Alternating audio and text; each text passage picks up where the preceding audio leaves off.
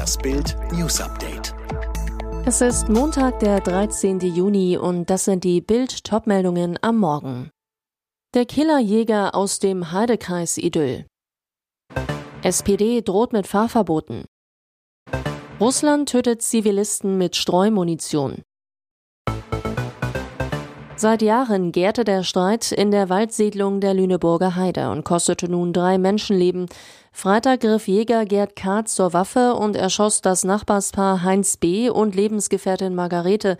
Danach richtete sich der Killer selbst. 12.15 Uhr, Nachbarn meldeten Schüsse an der Straße Röpersheide. Polizisten rücken mit schwerem Geschütz an, finden einen Toten vor dem, einen in dem Haus des Ehepaares. Auch den Schützen Gerd K. entdecken die Beamten tot in seiner Wohnung. Er hat sich mit seiner eigenen Waffe gerichtet. Wer ist der Mann, der seine Nachbarn so brutal tötete? Gerd K. lebte seit mehr als 25 Jahren in der Siedlung. Vor mehr als 30 Jahren erlag seine Frau einem Krebsleiden. Auch sein behinderter Sohn starb früh mit 14 Jahren. Zuletzt wohnte er mit einer Partnerin zusammen, die eine Hirnblutung erlitt und seitdem ein Pflegefall ist. Eine Bekannte über Gerd K. Er war ein einsamer, verbitterter alter Mann. Weil die Spritpreise trotz Tankrabatt explodieren, denkt SPD-Chefin Saskia Esken jetzt über Fahrverbot und Tempolimit für deutsche Autofahrer nach. Das Energiesicherungsgesetz aus dem Jahr 1975 erlaube es der Regierung, befristete Maßnahmen anzuordnen, wie Sonntagsfahrverbote, drohte Esken am Wochenende im Interview mit dem Tagesspiegel.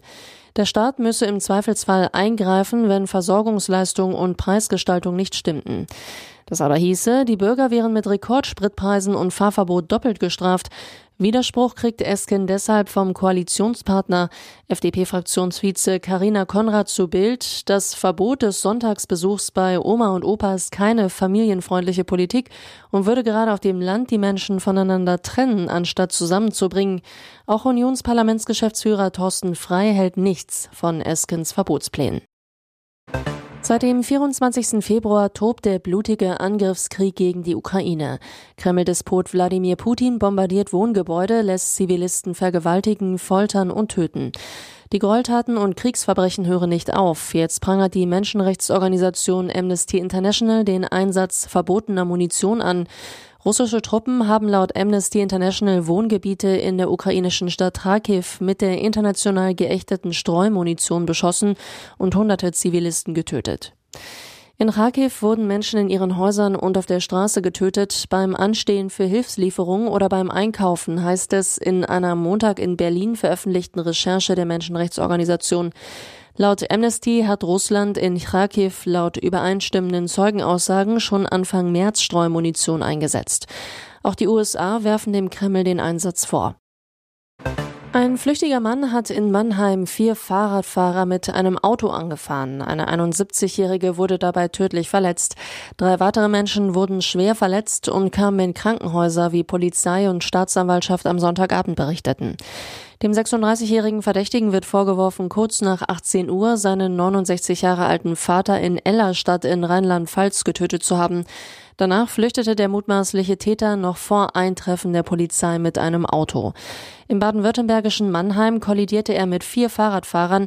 Nach dem schweren Unfall flüchtete der Mann wieder, diesmal zu Fuß. Er soll dann in den angrenzenden Rhein gesprungen sein. Durch Polizeikräfte konnte der Mann, welcher sich vermutlich in einem psychischen Ausnahmezustand befand, schließlich festgenommen werden, so Ermittler. Es gebe zunächst keine Erkenntnisse darüber, dass die Taten politisch motiviert sein könnten. Es sollte eine ausgelassene Partynacht auf Ibiza werden, doch für Atakan Karasor endete sie im Knast. Der Stuttgart-Profi soll in der Nacht von Mittwoch auf Donnerstag zusammen mit einem gleichaltrigen Freund eine 18-jährige Spanierin vergewaltigt haben. Das mutmaßliche Opfer hat Anzeige bei der Guardia Civil erstattet. Die beiden Deutschen wurden festgenommen. Nach Bildinformation sitzt der VfB-Profi in einem Gefängnis an Ibizas Südküste in U-Haft. Eine Richterin hat entschieden, dass er das Gefängnis nicht gegen eine Kaution verlassen darf. Bild weiß, am Mittwochabend waren die Freunde im angesagten Club Cova Santa feiern, zogen danach in eine Villa in der Nähe des Lokals in St. Josep im Südwesten der Insel weiter. Dort soll die Tat stattgefunden haben. Der Mittelfeldspieler beteuert seine Unschuld und behauptet, dass alles einvernehmlich gewesen sei. Rast die Stimmung jetzt endgültig in den Keller? Genau dort steht Mick Schumacher nämlich in der Fahrer-WM. Null Punkte, Platz 19. Die Folge, Teamchef Günther Steiner zählt Schumi Junior öffentlich an. Vor dem Rennen sagt er gegenüber Sky, wenn ich nach einem Rennen lese, was wir alles falsch gemacht haben, ich habe für jede dieser Dinge zehn Sachen, wo Mick schlecht ist. Fakt ist, beide Seiten machen Fehler. Mick crashte sein Auto in Monaco und Saudi-Arabien durch Fahrfehler zum Totalschaden in Millionenhöhe Höhe. Hinzu kommt, dass er auch nach den 29 Rennen seiner Formel-1-Karriere noch ohne Zählbares ist. Doch der Haas-Wagen ist nicht so zuverlässig, wie er sein sollte. In Baku konnte Mick im ersten Training aufgrund eines Druckverlustes nur drei Runden drehen. In der zweiten Session waren Teile lose. Micks Vertrag läuft am Saisonende aus. Bisher heißt es, dass man rund um die Sommerpause schauen würde, ob man über 2022 hinaus zusammenarbeitet. Alle weiteren News und die neuesten Entwicklungen zu den Top-Themen gibt's jetzt und rund um die Uhr online auf Bild.de.